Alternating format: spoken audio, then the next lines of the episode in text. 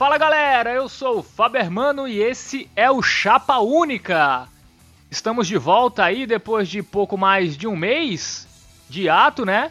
Voltamos aí com mais uma edição inédita. Lembrando que o Chapa Única agora é um podcast quinzenal. E nesta edição, né, vamos é, colocar os assuntos em dia, né? Depois desse mais de um mês sem programa, vamos falar aí sobre governo Bolsonaro, previdência aí já apresentada pelo, pela equipe é, do governo, situação na Venezuela, vamos falar também da oposição, como tá a esquerda nesse momento, né? Que tem o Zé de Abreu aí se autoproclamando presidente, é uma piada, mas isso aí é. devemos agir assim na oposição ou não. Enfim, esses e outros assuntos aqui na nossa edição número 22. É, voltamos aí e quem está aqui para fazer este programa comigo hoje, Bruno Ricardo, o titular deste programa, está aqui. E aí, Bruno, beleza, cara? Beleza, Fábio. Beleza, os outros participantes que eu não decorei o nome ainda. Beleza, ouvintes. Depois de uma verdadeira maldição que tivemos para gravar o programa sobre é, a educação superior, a gente tá fazendo uma nova tentativa, né? Ver se a gente relaxa um pouquinho aí dessa zica que a gente tava comentando a cômica política brasileira. Pois é, Bruno. Na nossa última edição a gente gravou, né, é, sobre educação superior. Só que a gente teve um problema na, na gravação de Melo, né, no áudio dele. E aí o programa ficou, assim, não deu para usar. E hoje, hoje seria o dia para a gente regravar essa edição sobre ensino superior. Só que Melo teve um problema aí pessoal, não pôde estar aqui com a gente. Por isso que a gente tem dois novos convidados aqui é, no Chapa Única para estar tá no lugar de Melo hoje. E aí a gente tá com a zica, né? A gente ficou um mês aí. É, não foi tanto culpa da gente, né? A gente teve esse problema técnico na última gravação sobre ensino superior, mas enfim. Nessa semana voltamos. E o programa sobre educação superior a gente vai tentar é, fazer na próxima semana, daqui 15 dias se o Bolsonaro não fizer mais merda, que a gente tem aqui fazer um programa para falar das besteiras dele. Mas enfim, quem tá aqui também hoje para conversar aí sobre esses últimos assuntos da política nacional, Islas Fidelis, que já teve aqui, né? Eu acho que teve uma edição, né, Islas, no sobre fake news ou tu teve em outra? Eu teve em duas, cara. É... Salve, salve aí. Toda a galera aí do, do Chapa Única e todos os ouvintes. Hoje, valeu pela oportunidade, estamos aqui para falar de assuntos tranquilos e de boas, né? Nada polêmicos. E estamos aí, né? Eu vou dar a minha contribuição aí falando de, desses assuntos importantes para a nação, que é Previdência e Golden Showers. Exatamente. É, e tu participou mesmo, tu participou do sobre o Queiroz, não foi? É, bem lembrado, Islas. Salve Queiroz. Salve Queiroz, né? E pela primeira vez, quem tá aqui com a gente é Renato Bandeira. E aí, Renato, beleza, cara? Seja bem-vindo ao Chapa Única. E aí, galera? E, e, só um detalhe aqui que eu queria ressaltar nessa, nessa minha chegada é que Bruno estudou quatro anos com a gente e disse que não lembrava do nosso nome. Então, parabéns para ele. certo? Isso me, me afetou profundamente e eu queria dizer para todos os ouvintes Deram uma olhada lá no Cine Maneiros, que é nosso outro podcast. Que tá ficando muito legal, mesmo eu não participando. Que é algo assim, que perde muito, mas os garotos aí conseguem dar conta do recado. É, pois é, quem curte cinema pode ouvir o Cinemaneiros, aí é só botar Cinemaneiros no Spotify, no Castbox e tal. Tamo começando ainda, tamo melhorando, né? E Renato tem que parar de dar o bolo na gente e gravar com a gente os Cinemaneiros.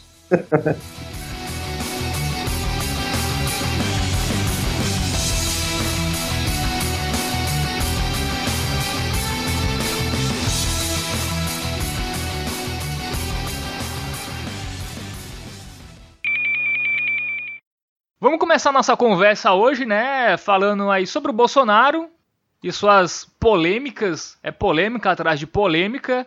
E a mais recente, né, foi a do Golden Shower, né? O cara, presidente do Brasil, posta um vídeo, é, um vídeo isolado de um ato no carnaval que denigre um dos principais atrativos e manifestações culturais é, do país, né? Isso repercutiu internacionalmente, obviamente, né?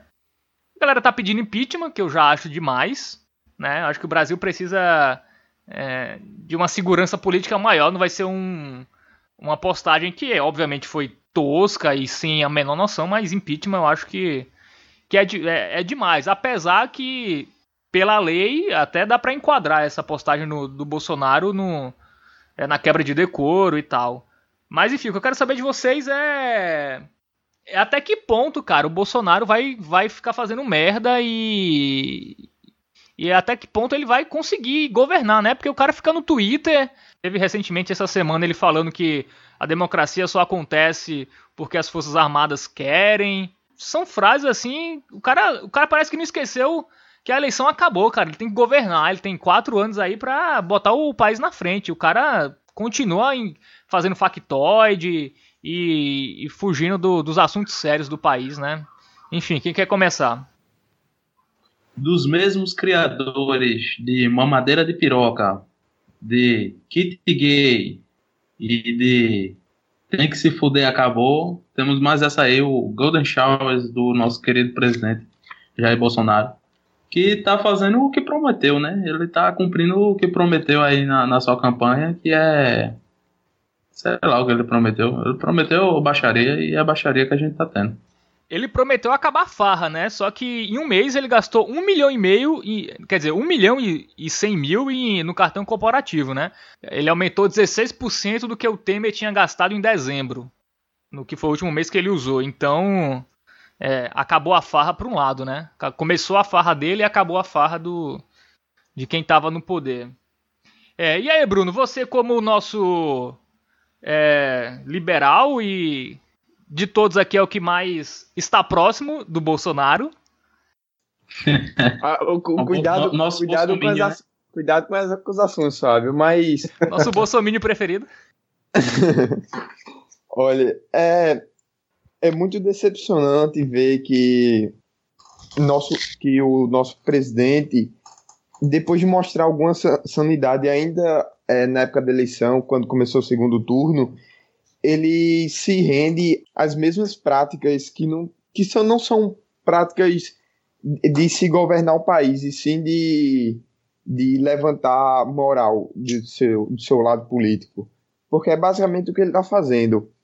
É, em vez de defender pautas duras como ele tem que defender e encarar problemas, o que a gente está vendo é um show de horrores a gente vai comentar outras coisas que estão sendo feitas no governo, como, por exemplo, o vexame, que é o nosso Ministério de Relações Exteriores, mas, de uma forma mais direta, a primeira coisa que a gente tá, pode lidar, tem que lidar, é com as questões práticas e as questões internas. E o, e o governo Bolsonaro está mais interessado em continuar mitando no Twitter do que em realmente fazer alguma coisa. É, pois é, cara. Eu acho que é, o Bolsonaro ele não saiu, como eu disse, da, da eleição. O cara tem que, tem que governar, tá aí. Vai fazer o quê? Não fez nem 100 dias, o que já teve de polêmica nesse, nesse governo aí, e polêmicas desnecessárias, cara. Esse negócio do Golden Shower, na prática ele queria criticar o carnaval porque ele foi muito xingado no, nos blocos, né, nos blocos de rua principalmente, no carnaval e ele quis diminuir esses blocos postando um vídeo isolado é, do, do glorioso Golden Shower. Só que o cara não tem noção, bicho. O bicho é postar isso no Twitter. O cara é seguido por inúmeras autoridades do mundo todo. Pô, é algo vergonhoso, né? A gente sabe que ele usa isso como cortina de fumaça para desviar de, de outros assuntos, né? É, é uma coisa muito comum nesse governo. É, a Damares, por exemplo, tá aí para isso. Qualquer pode ver que qualquer meio escândalo que acontece aí é, relacionado ao governo Bolsonaro, vem a Damares falar besteira, vem aquele da educação lá, que é outro estúpido, o Vélez, o negócio do, do hino nacional, enfim, é um, é, um, é um governo que, cara, eu não, eu não sei nem o que dizer desse governo, cara. Fala aí, Renato. É, para não dizer que só é, que Bolsonaro só governa pelo Twitter, ele anunciou que oficialmente todas as quintas-feiras, às 18h30, ele vai ter lives no Facebook também, viu? Então essa preocupação de que ele só governa pelo Twitter não é verdadeira. Agora ele tá é, é multifacetado aí nas redes sociais, cara. É verdade. Ele finalmente chegou no, no, Facebook, daqui a pouco ele tá no WhatsApp, Instagram. E aí pronto, resolveu os problemas do país. É, no Whats ele já tá, né? Ganhando uma eleição assim. É. Daqui a pouco os robozinhos dele vão estar tá mandando vídeos novamente, porque o cara simplesmente é, não não estava preparado para ganhar a eleição, ele não tinha projeto. Quando começou, que ele viu que, que tinha um grande número de pretendentes a votar nele, que ele foi parar para pensar e preparar alguma coisa. Ele não tem projeto para o país. E quem disser que ele tem, é, é para mim é mentiroso. Eu acho que no segundo turno, Bruno, ele deu uma melhorada, mas porque teve muita gente influenciando ele, muita gente jogou junto para construir um plano de governo e fazer a imagem mais meio termo dele. Mas agora que ele é presidente e não deve nada a ninguém, ele tá mostrando a cara dele, que sempre foi essa. Ele era um deputado que fazia isso, né? Agora ele é um, um presidente que faz, cara. Agora é, é bem preocupante, bem preocupante mesmo.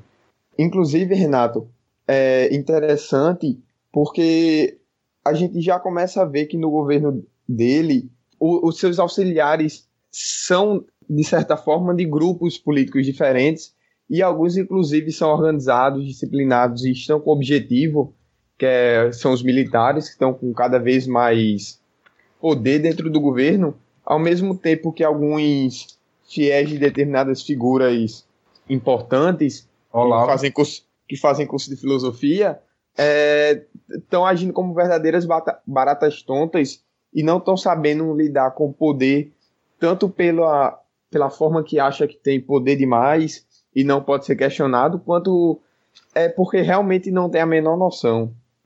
Olavo de Carvalho, inclusive, já que você deu nome aos bois, ele mesmo já disse para os seus, seus discípulos largarem o governo, porque, sinceramente, é, eles se propõem a lutar uma guerra cultural que eles é, lançaram, mas eles não sabem o que fazer.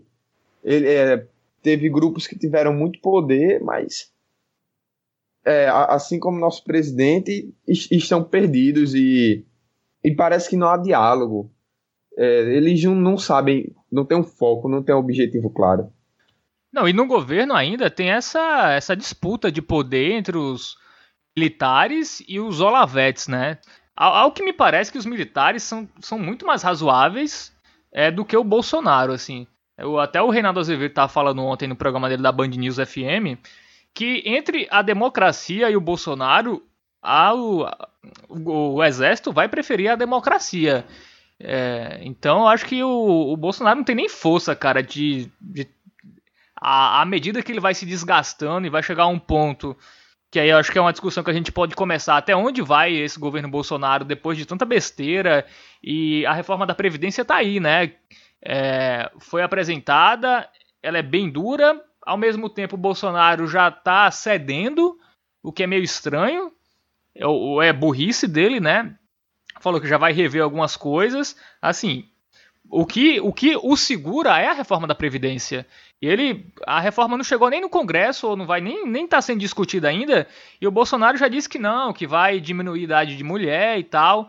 É, só que se essa reforma não, não for dos moldes que o mercado quer, se for uma reforma muito brandas, eu acho que isso aí até para o Bolsonaro vai ser bem ruim, porque o que segura ele é, é o é o capital financeiro, é o mercado, é o sistema.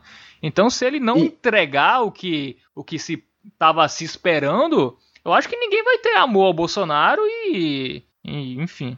E é interessante você falar novamente isso, Fábio, que primeiro eu citei que tem o, o grupo dos militares e o grupo do, dos Olavetes, mas tem muitos outros grupos. O governo Bolsonaro, de certa forma, é, iniciou como uma espécie de governo de coalizão, é, onde várias pessoas de vários, de vários segmentos entraram para conseguir fazer uma, uma arrumação na casa que está meio bagunçada.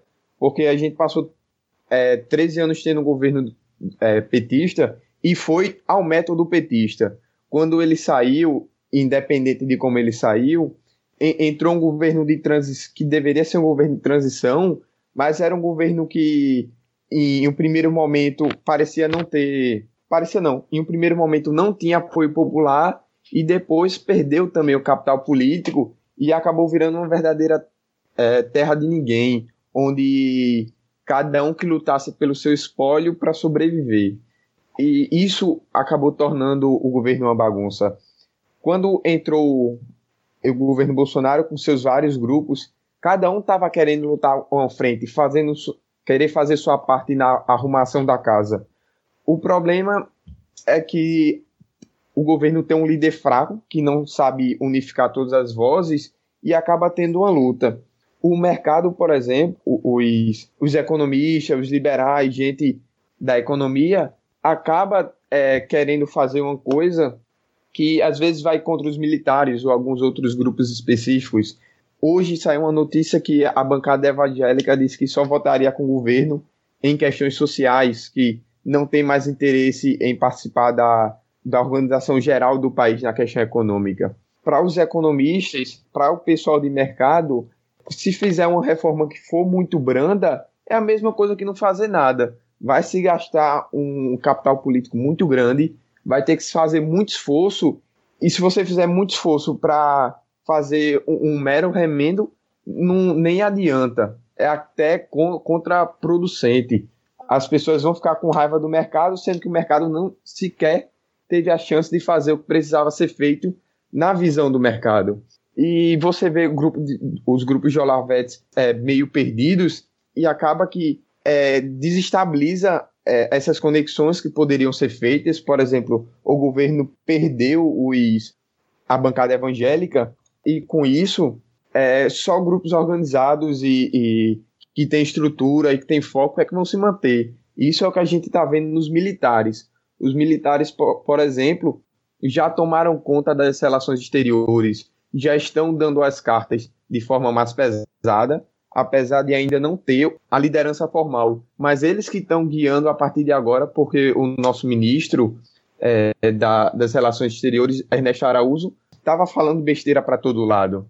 E o governo acaba ficando nessa confusão de tipo, quem é que manda? A única coisa que resta é a esperança de que algum grupo forte e organizado consiga botar ordem na casa, que hoje cai com os militares. Como você mesmo falou, os militares são o grupo mais sensato que hoje está no governo. Eu falei dos Alavetes dos militares, mas tem um Moro ainda, né? Que também tem os próprios interesses. Foi um cara que se sujeitou a ter uma nomeação é, cancelada lá da, da Ilona Zabo no Conselho de Segurança Pública por pressão dos bolsomínios. É, e ele é, cancelou a nomeação lá para uma suplência de um conselho. Tipo, para você ver. Ele aceitou Não tem essa. moral de nada. É, ele aceitou essa humilhação porque ele quer algo mais, cara. Pode ter certeza. Mas, mas é, querer colocar Sérgio Moro como uma força política per si, eu, eu acho que é muita forçação de barra de, de uma oposi oposição querendo ter uma figura que representa essa, esse governo que ascendeu. O, o Sérgio Moro, apesar de tudo, ele está fazendo uma. está tentando buscar fazer um, uma atuação muito técnica, porque qual é o real peso de influência dele? Ele está tentando fazer o que é que pode, o que é que ele consegue. Mas as pessoas é, se criou essa, essa argumentação de que ele era um paladino, que ele tinha uma, a força política de atuação muito grande, e não é. Ele é só um cara que quer fazer o trabalho dele, claro, dentro das convicções dele. Mas ele está se esforçando para fazer o melhor possível. Querer botar ele como uma força política per si, eu acho um exagero. Ah, eu discordo, vice Bruno. Eu acho que o Moro tem ambições e ambições altas. É, até para 2022. Não. Eu acho que pro, pro cara aceitar. Oh, Bruno, pro cara aceitar ser ministro do, Bolso, do Bolsonaro, o Bolsonaro é um, é um estúpido. E o, e o Moro não é tão burro assim para não saber disso e para saber que ele, ele tem grande chance de se queimar nesse governo. É, como qualquer um que entrar aí nesse governo tem chance de se, de se queimar. E o cara, é, com a, pelo menos é, com um apoio popular da grande maioria da população, é, se a se arriscar aí é porque ele quer algo mais, cara. Para mim não é porque ele quer fazer o melhor e tal. É, ele quer crescer o poder. Para mim é, a, a, posição do, do Moro é muito clara, cara. Claro, obviamente ele deve ter seus interesses e o que e ele deve buscar alguma coisa a mais. É tanto que muita gente é, questionou a colocação dele que, por exemplo, as pessoas consideravam que ele seria um bom nome para um, uma futura indicação ao, ao Supremo Tribunal. Mas ele está fazendo basicamente o trabalho dele. É tanto que ele é, tá, tá fazendo é, concessões dentro do que se esperava que, que fosse a linha que ele ia defender, mas porque ele vai entrar lá e ser literalmente enfeite, ele está trabalhando com o que tem que se fazer. Agora, muita gente, em especial a mídia, é, que quis transformar ele num paladino de justiça e trabalho que eu nunca vi ele, ele fazendo isso de fato. Não, ele se colocou como isso. Ele, ele vazava informação lá do é, da Lava Jato para quê, cara? Para promover, para se promover. Então, é, essa discussão do Moro é longa. Nossos convidados ainda não falaram muito. A gente está se alongando muito né, né, nesse assunto aí, mas eu acho que o Moro, cara, ele é muito esperto. Ele vai tentar sair desse governo aí sem ter a imagem muito arranhada, apesar de Caixa 2 não é mais crime para ele, né? Mas beleza. Caixa 2 não é mais um crime tão grave para ele como era antes. É, enfim, eu acho que ele é um cara que está se queimando bastante, apesar dele, no, no, fim de tudo, ele vai tentar dizer que estava ali, mas estava querendo fazer o melhor e quando a, a, bomba explodir, ele vai, ele vai tentar se safar. É, quem quer falar aí? Renato, Islas? Queria falar de Golden Showers, né, cara, mais... Pode falar, cara. Eles estão tão entretidos aí na, na polêmica. Não, é, Ei, cara. que assim, tu falou de Damares, que tem as cortinas de fumaça aí do governo. E que eu acho que esse vídeo aí que o, o Bolsonaro postou no Twitter foi tão pesado que eu acho que nem ela aceitou, viu? Enquanto ao Moro, eu só digo que o, o silêncio dele é ensurdecedor. Cara, ele chegou, ele falou que o Onyx tá de boa, né? O Onyx que é um caixa 2 confesso. É, e isso pega muito mal, cara se, se a, a, discussão sobre a parcialidade do Moro, muita gente, até muita gente que, que, defendia a parcialidade do Moro, até Melo, que era um cara que defendia bastante, que não podia se dizer que o, que o Moro era, era imparcial, quer dizer, parcial, já já acha que, que não dá mais pra, para afirmar isso do Moro, né? Depois dele soltar uma delação é, do Palocci semana antes da eleição e, e aí entra no governo que ganhou, cara, é, é um conflito de interesse, assim, é muito, muito grande, assim, não dá pra, pra achar que o Moro... Que mas, mas também a questão de... são as melhores. Ele, ele é imparcial até que ponto? Você exigir imparcialidade dele hoje, quando ele é o governo, é impossível. Hoje ele é o governo. Então nem, não tem como exigir parcialidade dele hoje. O que a gente pode falar é sobre talvez sobre o, o que já aconteceu. E... Porque é muita coisa o que já aconteceu, né? E, e não, mas a gente só, só tem ele, fato ele prendeu, com, ele com prendeu, ele prendeu o primeiro colocado nas pesquisas, o segundo colocado ganhou e ele assumiu no governo. Eu acho que isso é uma prova de parcialidade, cara. Sem falar nos casos arquivados aí de, do PMDB, né? Que ninguém falou sobre nada. Inclusive, é, gosto até de lembrar do, do, nosso querido deputado aí da cocaína, o Aécio Neves, que com mas provas aí, mas aí você, achadas... você vem é, tra trazendo coisas que são de instâncias diferentes. Juridicamente são coisas que não podem se envolver. A única coisa que é questionável atribuir a Sérgio Moro foi a delação do Palocci. Mas aí a gente também vai enfrentar outro problema que, que é justamente uma das questões sobre segurança jurídica. Até que ponto, a partir do momento que você aceita algo, você defende uma ideia, você tem que se manter obrigado a ela o tempo todo. Sérgio Moro estava soltando delação há muito tempo e estava acontecendo. Seria até seria natural esperar que ele continuasse fazendo isso. Eu continuo sendo um, de, um defensor dele, do passado dele, Agora, as novas atitudes a gente tem que realmente, como qualquer integrante do, de um governo, a gente tem que fiscalizar com bastante, com, com bastante cautela e, e, não permitir que alguns, algumas coisas aconteçam. No caso do arrependimento, a gente vai estar aqui de braços abertos, viu, Bruno? e tá tudo gravado. É, eu quero ver quando chegar um dia que uma, uma, um grampo do Moro vai ser divulgado no Jornal Nacional, cara. Isso vai ser muito irônico. Isso Não, vai ser e, muito e... interessante. Eu, eu, eu, confesso que eu, eu ficaria perplexo, porém interessado em ver tal, tal coisa. Bruno, uma coisa que você falou agora que tá errada é que tipo, só é questionável o comportamento do Moro a partir daquela parada lá do Palocci, da delação e tal. Mas. Que, é, que é, naquele... fica em suspeição, que fica em suspeição, Sim, melhor dizendo. Certo. Mas aquela delação lá de Dilma, lembra? Delação não, desculpa, aquela gravação de Dilma e Lula conversando, tu lembra? Lembro. Lembra e, foi, de... e foi exatamente você... esse ponto que eu coloquei. A você lembra de, de William Bonner lendo a declaração?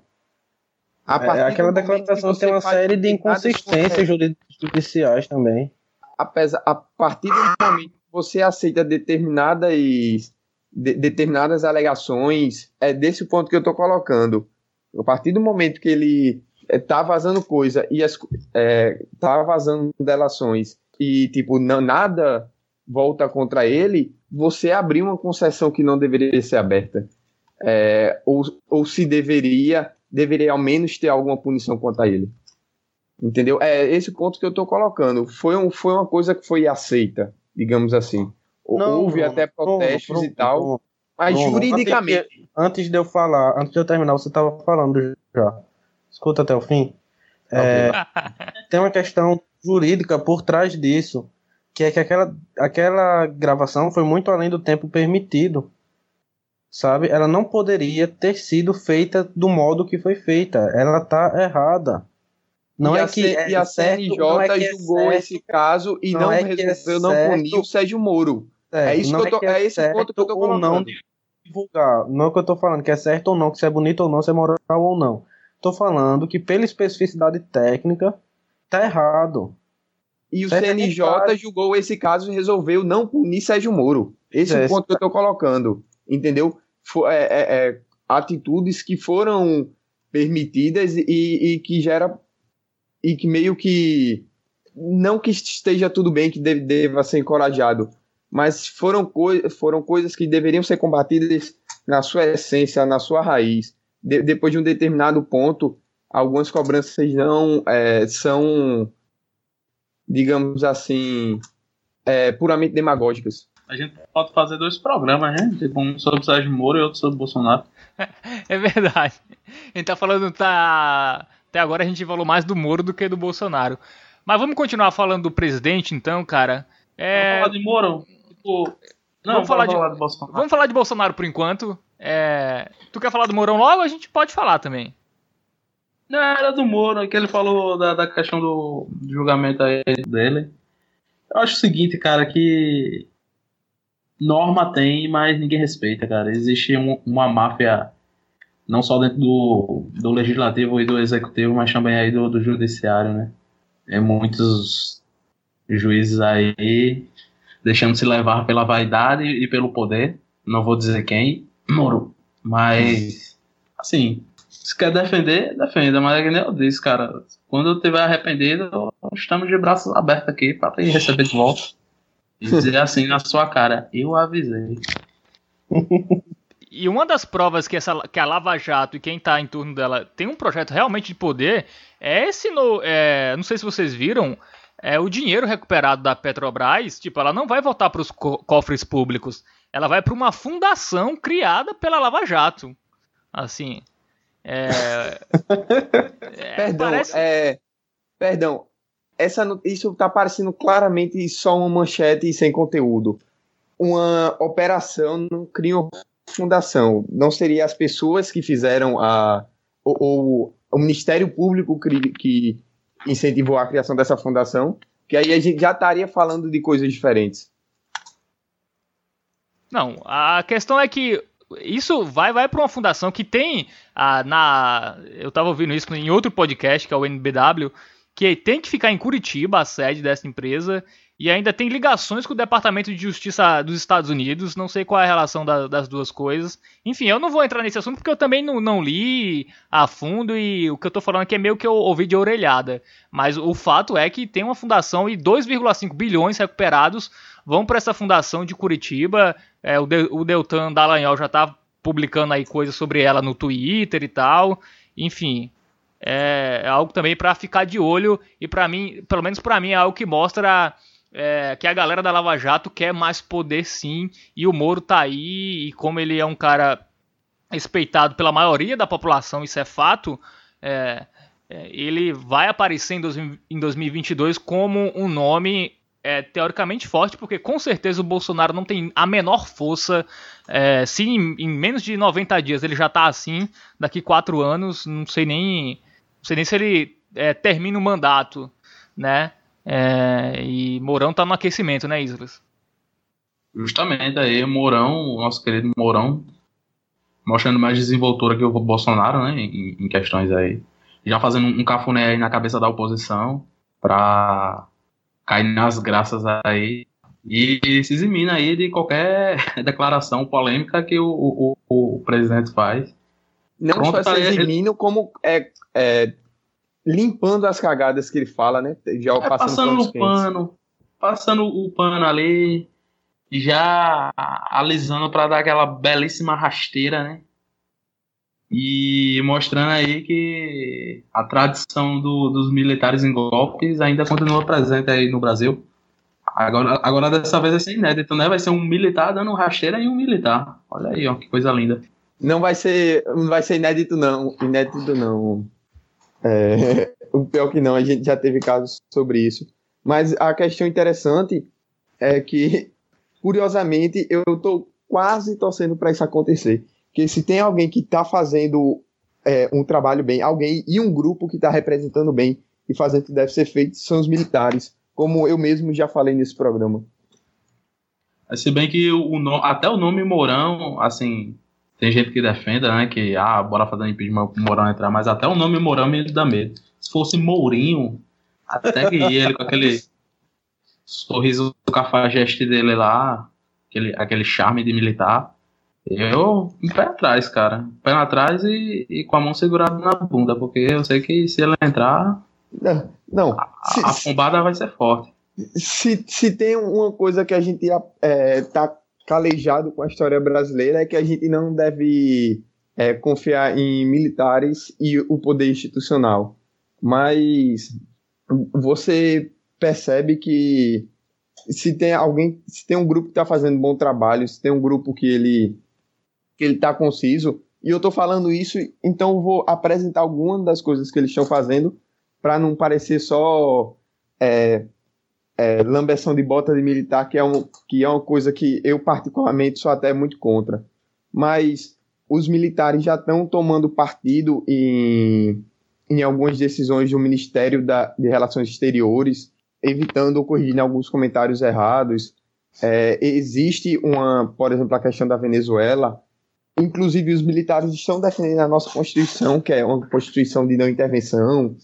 É, a questão de alguns cargos técnicos no, no, Ministério de Desenvolvimento Social, se eu não engano, se eu salvo engano, os cargos onde os ministros são militares ou têm coordenadorias de, de alto nível.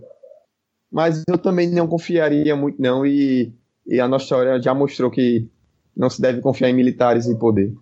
É, só voltando sobre o Mourão, o Mourão tá. Ele praticamente fala tudo ao contrário do Bolsonaro, né? O Bolsonaro falou uma coisa, a questão da Ilona Zabo, né? Da, do Conselho da, de Segurança Pública, ele falou que era uma pena não ter um conselho com opiniões divergentes e tal. Ele sempre. É, sempre fala o contrário do que o Bolsonaro fala na maioria das vezes, né? Que também não é um trabalho muito difícil, né? Eu só tava esperando o, o, Mourão falar que era adepto do Golden Shower, né? Pra. contrariar o Bolsonaro. Mas eu acho que ele, o Mourão, é muito, o Mourão é muito esperto, cara. Ele tá ali na dele. Ele tá vendo o Bolsonaro se desgastando bastante. É, e ele tá aí, cara. Se precisar dele, ele vai estar tá pronto. A gente não sabe até que ponto o Mourão é confiável, cara. Ele é muito esperto e tal. Mas, assim, tem. Na história do mundo, há caras que pareciam muito sensatos e. Ah, no Peru, por exemplo, o Fujimori é, todo mundo, quando ele foi eleito lá presidente, todo, não, é um cara asiático, vai trazer aqui a disciplina, é, a seriedade do, do, que ele é descendente de japonês, né? E aí o cara foi lá, foi um ditador do caramba lá no Peru. Então a gente, é, eu fico com medo do Mourão. Se, se ele for realmente o que ele parece ser, É, obviamente parece uma opção muito melhor do que o Bolsonaro, isso é fato. É, mas se é isso, se isso é o real dele ou se ele, só se ele tá, se ele só está fazendo isso para agradar a, oposição, para não ter, por exemplo, num provável impeachment do Bolsonaro, a oposição no chiar e aceitar o Mourão mais tranquilamente, eu, eu não sei, não dá para saber. Até porque na campanha o Mourão falava muita bosta, cara. Teve coisa de acabar com, com férias, né, com 13 terceiro salário, teve coisa racista, que o, o neto dele é um, um embranquecimento da família, coisas bem absurdas que ele não falou mais depois que assumiu a vice-presidência. Então é, é, bom tomar cuidado com o Mourão, que o que ele fala não, não sei se se escreve. É, a gente falou do Moro, do Mourão, a gente vai falar do Mourinho agora, cara. Vocês acham que ele vai pro Real Madrid? Tá desempregado, né, bicho? Faça a mínima ideia. É, eu tenho certeza que se Melo tivesse aqui, ele fazia uma piada de você fazendo piadas sobre futebol. É, pô, cara, sobre o Mourinho, rapidão, ele recebeu 100 mil dólares para comentar cada jogo na, na Dazone, que é uma plataforma de streaming que tá no Brasil aqui. O cara comentou um jogo do Santos, um jogo do Corinthians e recebeu 100 mil dólares por cada jogo, cara. Meu Deus. Peraí, tu tá, tu tá realmente falando de Mourinho nesse programa? Não, só pra Sabe? completar o Moro. Eu tô impressionado. É, pô, só pra completar o Moro, Mourão e Mourinho eu falei do glorioso técnico português. É, mas falando sério agora, cara, vamos falar da Venezuela. A gente já meio falou disso. E eu não sei se foi Bruno falou, né? Ah, Moro, será que será que Moro ele, ele tá tendo pedindo umas dicas aí pro pro Temer aí para que o Temer é especialista em golpe, né? Aí... Não sei, cara. Talvez nem precise, cara. O, o Bolsonaro se complica tanto que não, não precisa nem de, de ajuda. O, o próprio presidente. Agora, se... digo uma coisa que, que o, o Temer ele saiu safo, viu? Porque pelo menos ele não vai entrar na história como o pior presidente do país. Né? Pô, a gente tá com saudade do Temer, cara. Isso é surreal. Cara, eu tô. É absurdo. O FHC eu... me parece uma pessoa extremamente sensata nesse momento. Ele tirava os direitos da gente, ele roubava, mas. Era de um jeito diferente, né, cara? jeito diferente, aquele sorrisinho de vovô dele.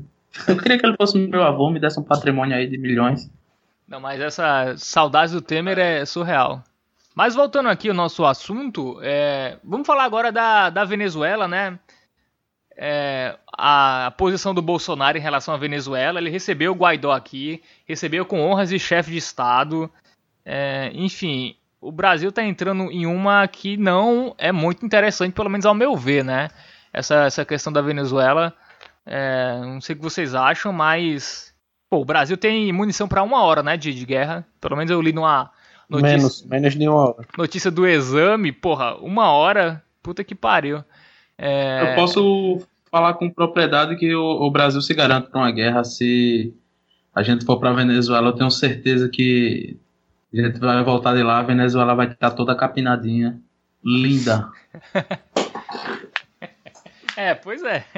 Inclusive, eu vou pegar a minha, minha, minha enxada lá e, e sair capinando os matos lá na, na, Venezuela. O Maduro pode ficar. Pode ter medo, pode tremer na base. Não, mas é, essa. É que é, é o que o Bolsonaro quer, né? Esse negócio de ideologia e tal, fica jogando essas cortinas de fumaça, se interessando em coisas que não traz o mínimo de, é, de benefício ao país. Entrando numa guerra na Venezuela, cara, interessa quem, bicho? Vai interessar a quê? Tá ligado? Interessa os Estados Unidos, né? Mandar soldado brasileiro pra lá. É, porque pro Brasil não interessa nada, zero. E o cara fica nessa aí, recebe o Guaidó e não sei o que. Tudo bem, tem aquele reconhecimento que muitos países, até países europeus fizeram, mas, pô, receber o cara aqui da maneira que ele recebeu é, é, é, um pouco é um pouco demais, né? Eu, como sou reservista, né? Então eu só vou na terceira chamada, né? Então, Daqui para lá o Brasil já Pode... perdeu a guerra e Eu já fui somos... dispensado por seguir, ainda bem. Pode preparar sua enxada e preparar que tem muito mato para capinar, hein? Não, mas tem a floresta toda lá. Até lá o Brasil já perdeu a guerra e a gente já vai ser território da Rússia e da China, cara. Acho que vão dividir Exato. o Brasil, né? Rússia e China, não sei. E não precisa nem tomar, né? Se for o caso, os governantes vendem baratinho para eles. não, mas eu acho que só pro, para os Estados Unidos que o, que o Bolsonaro. Você falou aí da, da posição aí do, do Bolsonaro em relação à Venezuela, eu não sei, mas a posição do Bolsonaro em relação aos Estados Unidos, essa eu sei, que é de 4 esperando o Golden Shower. Boa. Não, e ele vai lá. Ele vai lá agora, né, dia 19, lá encontrar o Trump. Vai poder fazer um Golden Shower lá com o presidente dos Estados Unidos. Cara, é uma sub, um subserviência, assim, que é... Pô, cara, a que ponto chegamos, bicho, sinceramente. É, a gente tinha até a esperança do, do, governo Bolsonaro ser... Quer dizer, eu não tinha, né, mas tinha a, a esperança dele ser mais mais sensato, que pelo menos quando acabasse a eleição ele ia governar, mesmo com as pautas anti, antipopulares, né?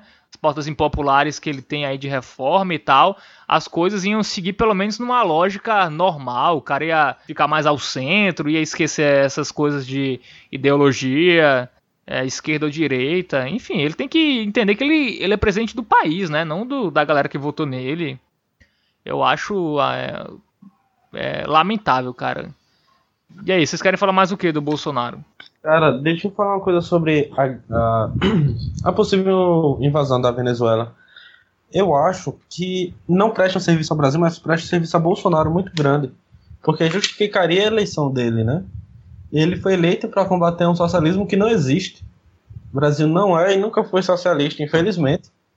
Mas não é algo que exista, cara. O, o cara tá aí preocupado com acabar com o carnaval, que merda, hein? É, é, quando tem uma guerra contra a Venezuela, então, naturalmente, todo o país se une, por quê? Porque eles estão matando brasileiro, né? Se tem um maluco lá matando brasileiro ele é socialista, ele só pode ser do mal. Então, todo o país ficaria unido contra o socialismo. Aí ele tem espaço para aprovar a reforma que for, tem espaço para é, é, gastar o quanto for com, com politicagem, para comprar o que ele quiser. E seria extremamente positivo para Bolsonaro. Acho que o Brasil não se daria bem na guerra, mas para ele seria muito bom, muito bom mesmo. É, esse é um raciocínio que funciona muito bem para os Estados Unidos, por exemplo.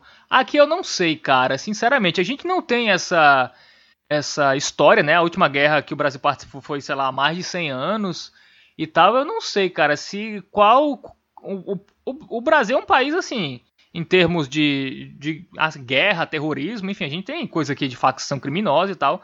Mas em relação a essas coisas, é, o Brasil é, é, tranquilo, né? E a gente começar a ter isso aqui, eu não sei se as mães do, do que vão perder filhos lá na, na Venezuela é, vão achar isso interessante, cara. Eu, sinceramente, na nossa cultura, que nunca foi uma cultura de ir pra guerra e tal, eu não sei se isso vai ser tão bom, não. E essa questão que tu fala até funciona muito pra, pro eleitorado fiel dele, que é aquele eleitorado inicial das eleições que era o quê? 20% no máximo.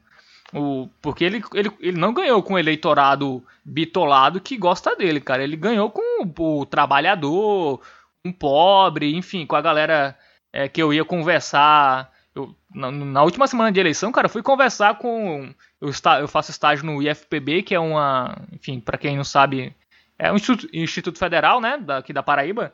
E eu, fui conversar com a galera do terceirizado, bicho. E a galera, a maioria da galera ia votar no Bolsonaro. É, essa galera votou no Bolsonaro e acreditava no discurso dele.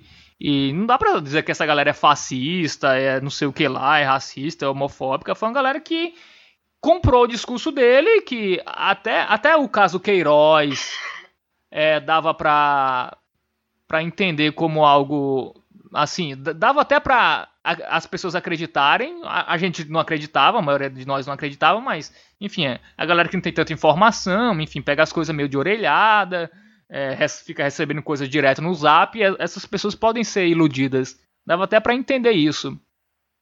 Então, eu acho que esse discurso atual dele de continuar esquecendo dos problemas reais do Brasil e partindo para essa cortina de fumaça, eu acho que só agrada a parte do eleitorado fiel dele, aquele eleitorado inicial. Então, eu acho que ele tem que tomar muito cuidado com isso, cara, porque é, ele não ganhou com esse povo só, ele ganhou com as pessoas ditas normais é, do, do país, do trabalhador, enfim. Então, eu, eu tenho minhas dúvidas se essa, se essa possível invasão iria render tanto assim para ele.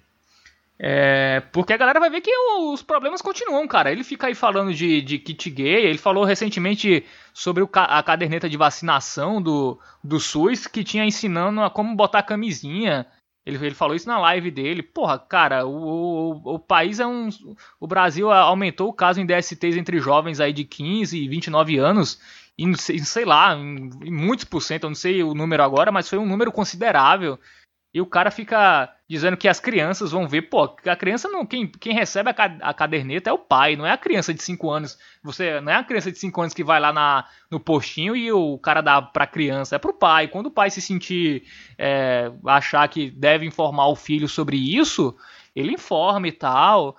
Um país que tem um índice de gravidez na adolescência, de DSTs entre jovens, e o cara vem falar uma besteira dessa, é um despreparo é, assim, descomunal. Então vai chegar um momento que a galera vai ver, porra, esse bicho não fez nada, tá a mesma merda.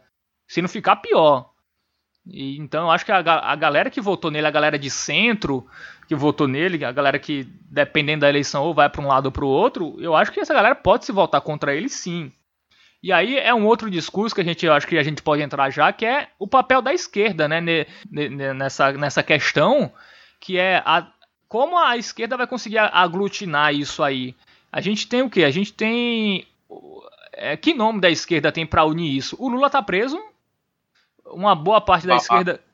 É, boa parte da esquerda continua ainda alimentando o Lula, que é um erro. As pessoas não querem mais saber do Lula, cara. Sinceramente.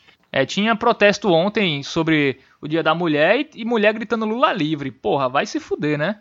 É... não, mas é, pô. Um, acho que tem pautas das mulheres muito mais importantes do que gritar Lula livre.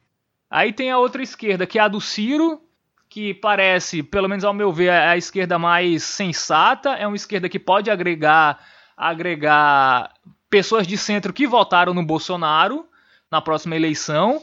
Mas ao mesmo tempo, o Ciro tem um discurso que o tom não é bom, muitas vezes.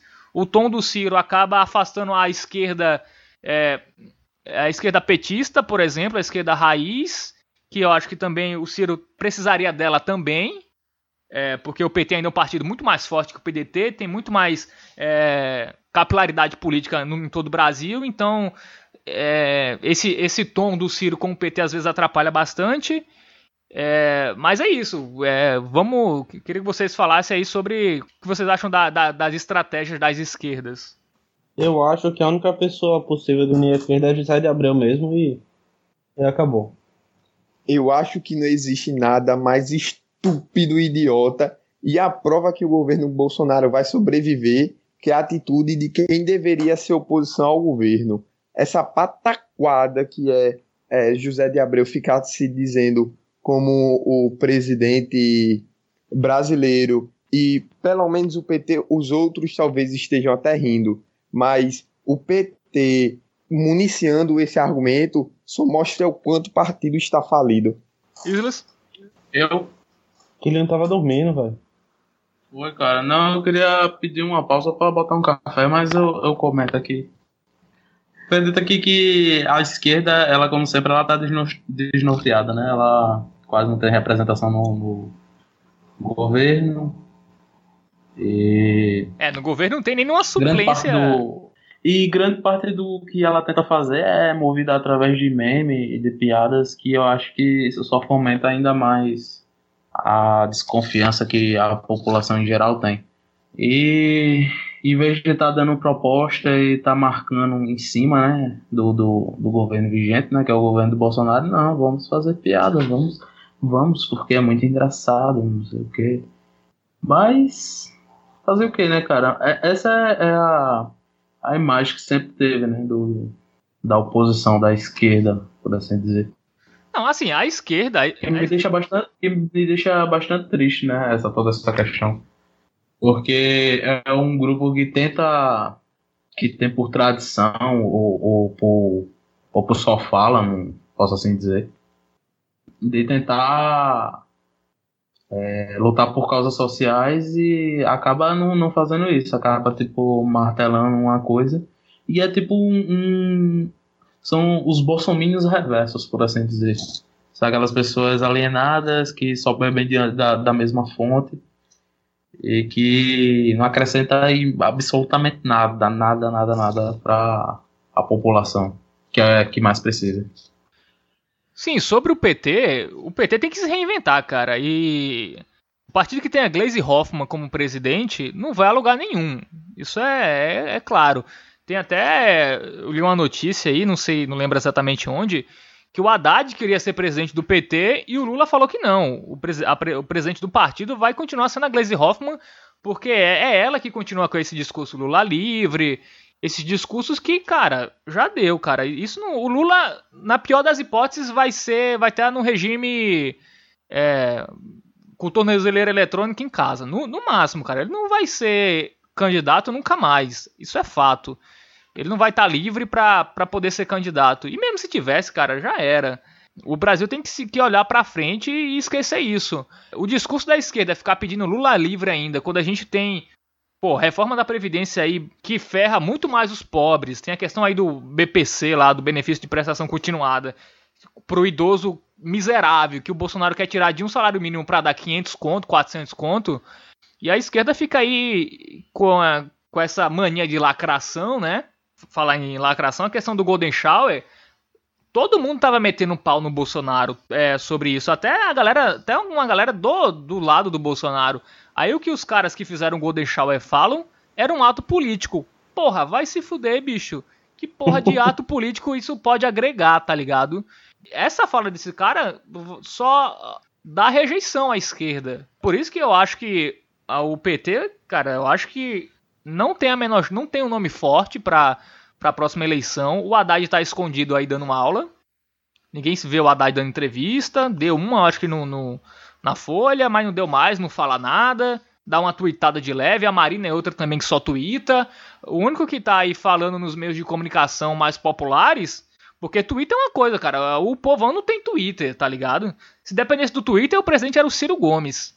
Se a eleição fosse feita no Twitter. Então, não, e, o, e o segundo era o Amoedo, provavelmente. A esquerda tá falando, tá falando para suas próprias bolhas e não fala com quem interessa, cara, que é o trabalhador, é o a galera da o pobre, o cara da periferia, a galera do interior, os evangélicos também, porque, enfim, o, o, o, os evangélicos é um, é um grande número no, no, país. Você tem que falar com essas pessoas, você tem que falar com quem é diferente de você.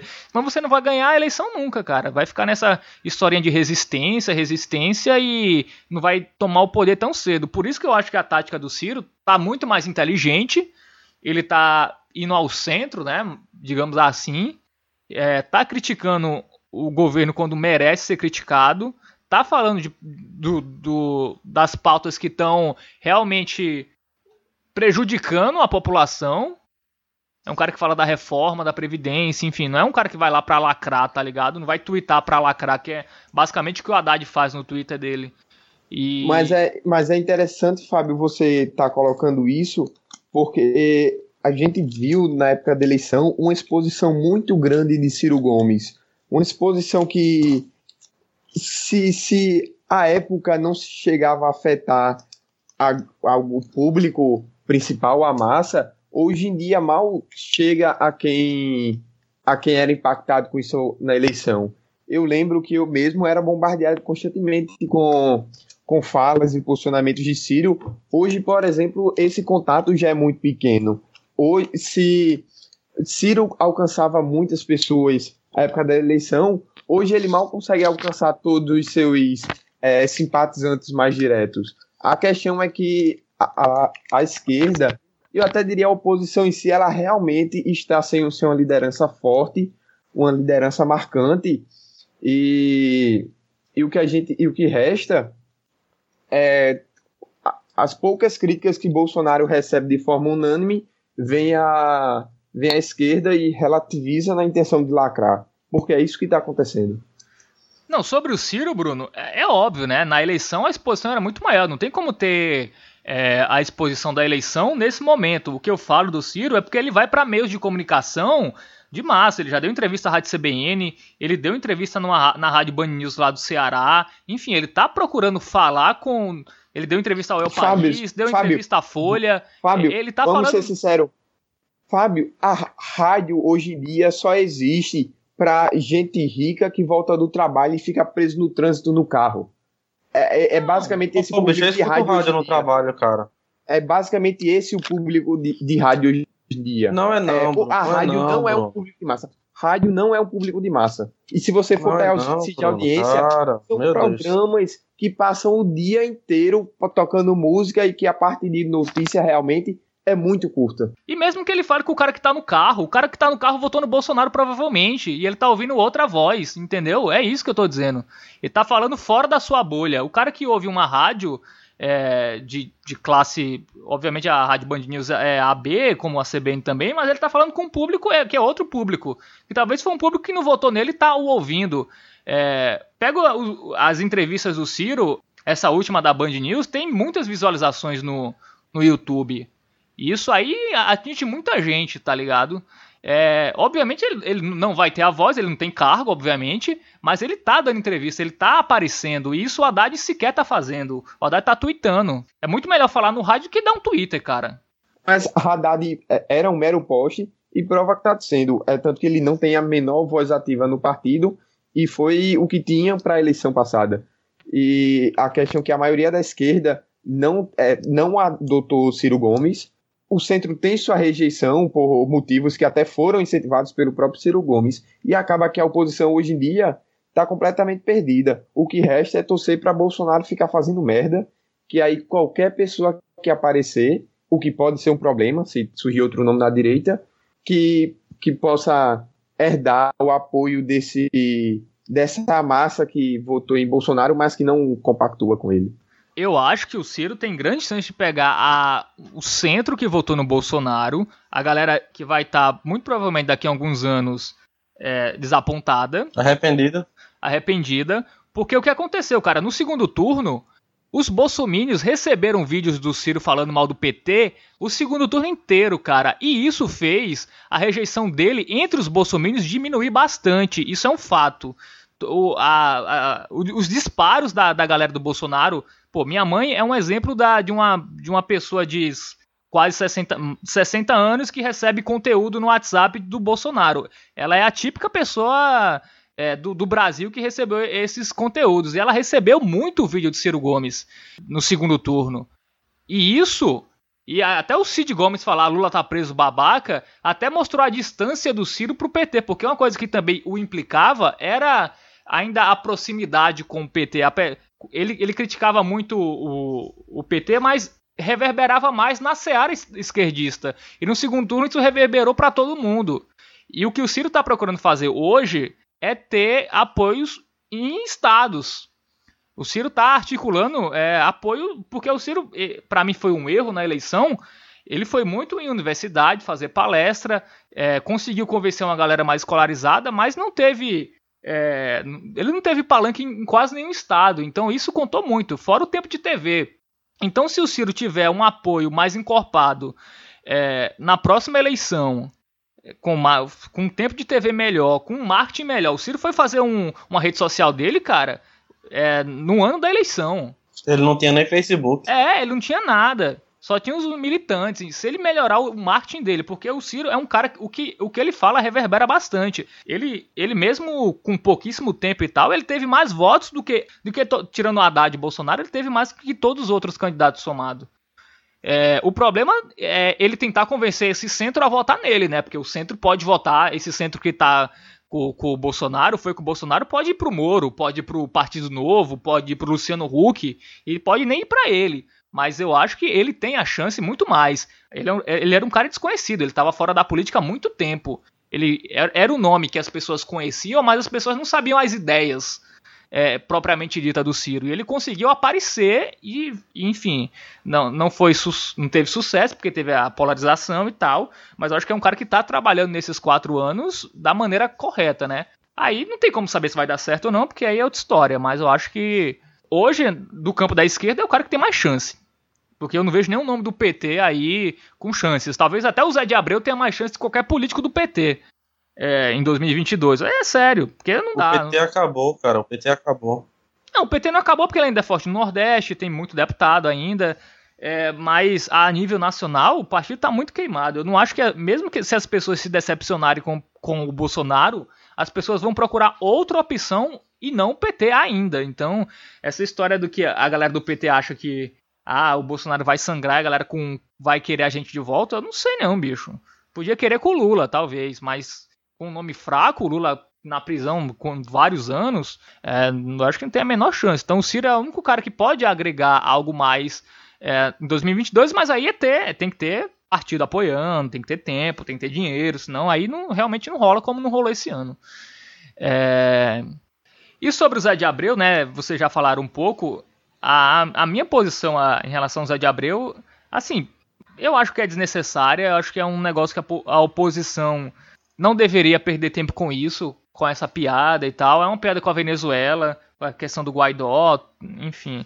Mas eu acho que, cara, eu, sinceramente, eu acho que é, é desviar o foco, cara. A gente tem problema muito maior do que tá nesse mundo paralelo de comemorando Zé de Abreu como presidente. Ah, eu sei que é uma brincadeira e tal, mas é, é uma cortina de fumaça. Do mesmo jeito que tem as coisas do Bolsonaro aí pra desviar o foco, para mim isso desvia o foco de coisas muito mais importantes do que a oposição devia, devia estar trabalhando nesse momento. Então também acho que não é uma coisa que não agrega muito não, agrega a bolha dele lá. E eu acho que a esquerda que se organiza devia se preocupar com coisas mais importantes. Enfim, eu falei demais, falem aí. É, cara. Ele fez um meme, ele fez uma brincadeira, e o pessoal quer lacrar fazendo disso um ato político, né? É, é, é meio problemático, tipo, eu acho que é um, uma brincadeira e deve ser mantido no campo da brincadeira. É, não, não tem ato político aí, eu acho que a pauta é outra, eu acho que a prioridade é outra. É, e essa questão, quando era uma piada de Twitter, eu, até é engraçado, né? O cara bota lá, mas eu não sei, o bicho tá lá, é aeroporto, galeras aí de, de movimentos vão lá apoiar é, o Zé de Abreu, eu não sei, cara. Eu realmente eu acho que eu acho que é um, des, é um desserviço à oposição. A gente tem que se organizar e bater no, nas coisas que o Bolsonaro faz para prejudicar, cara. É falar de emprego, cara. Porque a oposição não bate na tecla que o Bolsonaro não tá falando de emprego, bicho. Ele não tá falando. Ele não fala como gerar emprego. O país tem aí 12 milhões de desempregados e a oposição, além de bater nessa tecla, não fala. Fica falando de outras coisas, de pauta identitária, que é importante, mas pauta identitária não ganha eleição, cara. Não ganha, não vai. Você ficar falando de racismo, homofobia, você não vai ganhar eleição. Você vai ganhar falando de trabalho, emprego e renda. É, é a coisa. É, isso, é, só para colocar, tu falou que a pauta identitária não ganha eleição. Saiu um, um estudo que é, concluiu que, na verdade, pauta identitária ganha eleição sim. A questão é que é você apelar para o grupo certo. Fizeram um estudo nos Estados Unidos que é, a, que, que ganhou, o motivo de Trump ganhar foi a pauta identitária, só que ele mirou em outro grupo. Ele mirou no trabalhador branco de classe média baixa que há muito tempo é, era esquecido. E foi até uma coisa que a gente comentou em programas anteriores, é, algum programa que a gente comentou sobre Trump, que lá ele ganhou porque ele mirou é, no, nos estados nos estados centrais que tinha uma indústria forte e que a indústria acabou e, e as pessoas estavam desempregadas, aumentou a violência e, e o Make America Great Again atingiu essas pessoas que eram as pessoas que ele precisava conquistar. A gente poderia concluir isso aqui no, no Brasil também facilmente quando ele soube mirar no grupo dos evangélicos, por exemplo. Gente, é outra coisa que nós também já deixamos, já falamos e várias vezes durante as eleições, é que evangélico é um grupo até unido quando se trata de questões políticas e é o grupo que mais cresce no país. E é um grupo forte e algumas ideias dos evangélicos fora do, do campo religioso até conseguem ser compartilhadas com pessoas fora da religião. Evangélicos têm uma tendência, por exemplo, a economicamente ser, serem mais liberais, o que ajudou a fazer essa ponte com Bolsonaro. Então você vê que é, às vezes é você também ter um outro olhar. A, a esquerda preferiu é, defender pautas importantes, mas contra a corrente. Ele queria fazer política de oposição na época em que eles eram o governo. Isso acabou é, perdendo o foco e perdendo primeiro o governo e agora uma eleição. Não, quando eu falo pauta identitária, por exemplo, é crítica. Não, não, não, não, sim, eu, tô, eu entendi o que você queria falar. É porque, tipo, a gente costuma a bloquear determinados temas e a olhar determinados temas só sobre uma visão, entendeu? E a gente tem que abrir é, essa visão e ver um olhar mais amplo mas, de todo jeito. Mas, Bruno, é, quando tu fala que, que o Trump falou do trabalhador, ele falou do trabalhador e do operário, que, tipo, é uma massa, Sim, não é um trabalhador, operário. É, tipo, eles são brancos, ok, mas não é por ser brancos, é por ser um trabalhador, entendeu? O Trump não usou é, minorias, por exemplo, como é, gays, lésbicas, é, negros, é, latinos, e mesmo nesses grupos, é, o Trump foi bem votado. Eu tava vendo uma entrevista do Mark Lilla, que é um cientista político americano, ele falou: Cara, o, os imigrantes legais votaram no Trump. Não votaram no, no, no Partido Democrata. Porque os, os imigrantes acham que os, os imigrantes ilegais, além de tomar trabalho deles, é diminuir o preço da mão de obra. Então não é defender, defender os imigrantes, os imigrantes vão votar em você. A, a, a mesma coisa dos latinos. É, os latinos eles são muito religiosos e aí tendem a ser também conservadores. E muito latino também votou no Trump. Então, a, a questão que eu falo da pauta identitária é achar que todo mundo é, é igual, tipo, todo negro é, vai com o PT é, ou, ou, com a esquerda, é, colocar as pessoas em blocos e achar que elas são iguais. Todo negro é igual, todo gay é igual, é, enfim. Gays bem-sucedidos provavelmente votaram no Bolsonaro. Gays brancos é, bem-sucedidos. Então, isso não tem. É, para mim, o erro da, da esquerda brasileira é essa. Ainda mais nessa última eleição. Porque o Lula não ganhou falando de pauta identitária, cara. O Lula ganhou falando de, de é, falando de trabalho e de desigualdade social. Ele ganhou e teve popularidade falando de, disso. É, o Lula até é bem machista, cara. Você acha várias frases dele aí de é, se fosse ditas pelo Bolsonaro, o mundo cairia, né? Ou até pelo Ciro Gomes. Mas como é o Lula, as mulheres vão lá ontem gritar Lula livre. É, tudo bem, né? É... Ontem não, cara. Isso vai ser lançado daqui a uns dias. Não, é, dia 8 de março. É. A gente tá gravando no dia 9, né? Ontem, pra gente aqui no, na, na gravação. Então é essa questão, cara. É, é, falar com o trabalhador, é falar com. É, é o que o Mano Brown disse, cara, no, naquele começo do Haddad. Ele falou, pô, não tem como a. a eu, não, eu não lembro o que ele falou, era a tia do café, uma coisa assim, que ia votar no Bolsonaro, tipo, e, e ela não é reacionária, ela não é nada, cara. Só que o, o, discurso da esquerda hoje não está conseguindo atingir essas pessoas. E até o Ciro Gomes, é, que pelo menos fala mais de trabalho e menos de pauta identitária, também tem um discurso muito ainda técnico e tal.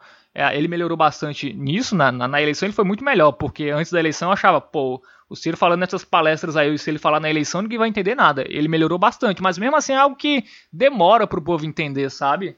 E é isso que a esquerda tem que, que tocar, é trabalho, cara, é, é educação, é, enfim. Porque o, o, o, Brasil é um país conservador, cara, não tem como você ficar botando é, questões de gênero em primeiro lugar ou questão de liberação de drogas, em primeiro lugar, se a gente, se a gente tem problemas maiores. Então essa esquerda mais elitista, né, a esquerda pessoal, ou a esquerda ju juventude petista e, e, essas coisas aí, tem que sair meio da bolha e, e ver o, o, cidadão real, tá ligado? Falem aí alguma coisa. Cara, é, vocês sabiam que o Vélez é, é cantor? Que Vélez? Vélez Sarsfield? É o que, cara? O time argentino, Vélez Sarsfield? Não, cara, o Vélez Rodrigues. O, o, o colombiano? Sim, o, o, o ministro colombiano. Não sabia não, cara. Ele canta o quê? Julio Iglesias, né? ele canta aquelas baladas lá nos 80 e tal. Pô, eu acho que seria massa terminar o programa com a música dele, em homenagem ao governo Bolsonaro. P podemos, podemos, eu vou procurar e vou botar, cara. Eu vou mandar, eu vou mandar aqui no, na conversa. Beleza, eu vou. Eu posso dar um panorama geral do governo Bolsonaro, eu arrematando tudo isso que. Pode. É. Top. Show. Vou fazer quatro arminhas aqui, duas com a mão e, duas com os pés. Quer encerrar aí, Bruno? Vamos embora que já deu uma hora e meia de gravação aqui. Cara, conheço, para quem for de uma pessoa, conheço o Clube Farol da Liberdade, que eu faço parte, e a gente procura aprender um pouco mais sobre liberalismo e não só ficar fazendo mitada no Twitter. Valeu aí. É uma coisa que o governo Bolsonaro se propôs a ser e não é liberal, né? Aquela questão da. da que é tirar a taxa de, de importação de, do, do leite da Nova Zelândia, né? Enfim, outros países aí já voltou atrás, enfim, então de. E, e, e como não poderia ser deixado de Brasil, nós temos que acabar tudo é, nessa República de Bananas, que é mais um imposto que ele quer colocar nas bananas de outros países. Salve, salve, Bolsonaro. Pois Obrigado, é, tem que, você tem é que ir pra top. Coreia do Norte, Bruno, que lá, não- lá não tem imposto não, sabia? Lá o imposto foi abolido, então... É, verdade, muito bom lá. É, não tem imposto, você também não tem salário. Você recebe tudo em espécie. E aí, galera, já E aí, me despedindo aqui, me sigam todos no Instagram, tá? Arroba renato.f.bandeira. Espero vocês lá. Fotos maravilhosas. Obrigado. Não dele, né? Da, da- dos bichos lá que ele tira, né, Renato? É verdade, cara. Dos animais lá, né? As fotografias todas lá. Todas as fotografias do nosso fotógrafo do Net Gil, cara. É, é para poucos isso aí, hein, bicho? Diga, é... É! É. Mas encerra, encerra aí, Fábio. Porra. É, vamos embora. fazer encerramento. Vamos embora. Falou, Bruno. Valeu. Falou Fábio, falou Islas, falou Renato. Falou essa galera. Aí, Bruno, tu já se formou já, vai? Não, tô me formando agora. Inclusive, meu TCC tá aí batendo na porta. Pode crer. Eu é saí- sobre o quê? É Vou sair para começar a trabalhar nele. Acho que daqui para o final do ano eu consigo ter uma noite de sono completa. É sobre o que o TCC? É direito para startups. Aí tá certo. Até nisso, até nisso o bicho é, é ANCAP, boy. Que merda, hein? É verdade. E aí, falou, galera. Falou, Islas. Falou. Eu espero encontrar vocês de novo lá no, no nosso, nosso programa, o Cine Maneiras. Se quiser me convidar algum dia para apresentar um, um A gente não quer do não. Ótima. não, mas eu vou perturbar até conseguir. Foi assim que eu entrei no Perdão e continuei o tempo suficiente para o Chapa Única. É verdade, cara. Tem que insistir mesmo. Insistindo, cada um consegue. Não é isso aí, Bruno? Na verdade, não, Fábio. Não é não, então vamos se respeitar. É, exatamente. então é isso. Valeu, galera que ouviu. Tchau, gente. É. Valeu, falou Bruno. Valeu pra quem ouviu. Nossa conversa aí meio desorganizada hoje, né? A gente tava sem pauta. A gente tinha que fazer esse programa mesmo pra. Já tava um mês fora do ar. Espero que vocês tenham gostado. Falei demais hoje, mas enfim. É pra descontar esse um mês aí que a gente tava fora do ar. A gente volta daqui 15 dias com mais algum tema aí da política brasileira. Talvez a gente grave sobre educação superior, talvez seja outro tema, não sei. É, vocês descobrem. Beleza? Falou. Até mais. Tchau, tchau. Mi Buenos Aires querido, cuando yo te vuelva a ver, no habrá más penas ni olvido. El farolito de la calle en que nací fue el centinela de mis promesas de amor. Bajo su quieta lucecita yo la vi, a mi bebé tan luminosa como un sol. Hoy que la suerte quiere que te vuelva a ver, querida de mi único querer. Y oigo la queja de un bandoneón, dentro del pecho viene riendo el corazón. Mi Buenos Aires, tierra querida, donde mi vida terminaré. Bajo tu amparo no hay desengaños, vuelan los años, se olvida el dolor. En caravana los recuerdos pasan como una estela dulce de emoción. Quiero que sepas que al evocarte se van las penas de mi corazón. La ventanita de mi calle de arrabal, donde sonríe una muchachita en flor. Quiero de nuevo yo volver a contemplar aquellos ojos que acarician al mirar. En la portada más maleva una canción, dice su ruego de coraje y de pasión, y una promesa y un suspirar, borra una lágrima de pena que el cantar. mi Buenos Aires, tierra querida, donde mi vida terminaré. Bajo tu amparo no hay desengaños, vuelan los años, se olvida el dolor. En caravana los recuerdos pasan con una estela dulce de emoción. Quiero que sepas que al evocarte se van las penas de mi corazón. Mi Buenos Aires querido, cuando yo te vuelva a ver, no habrá más penas ni olvido.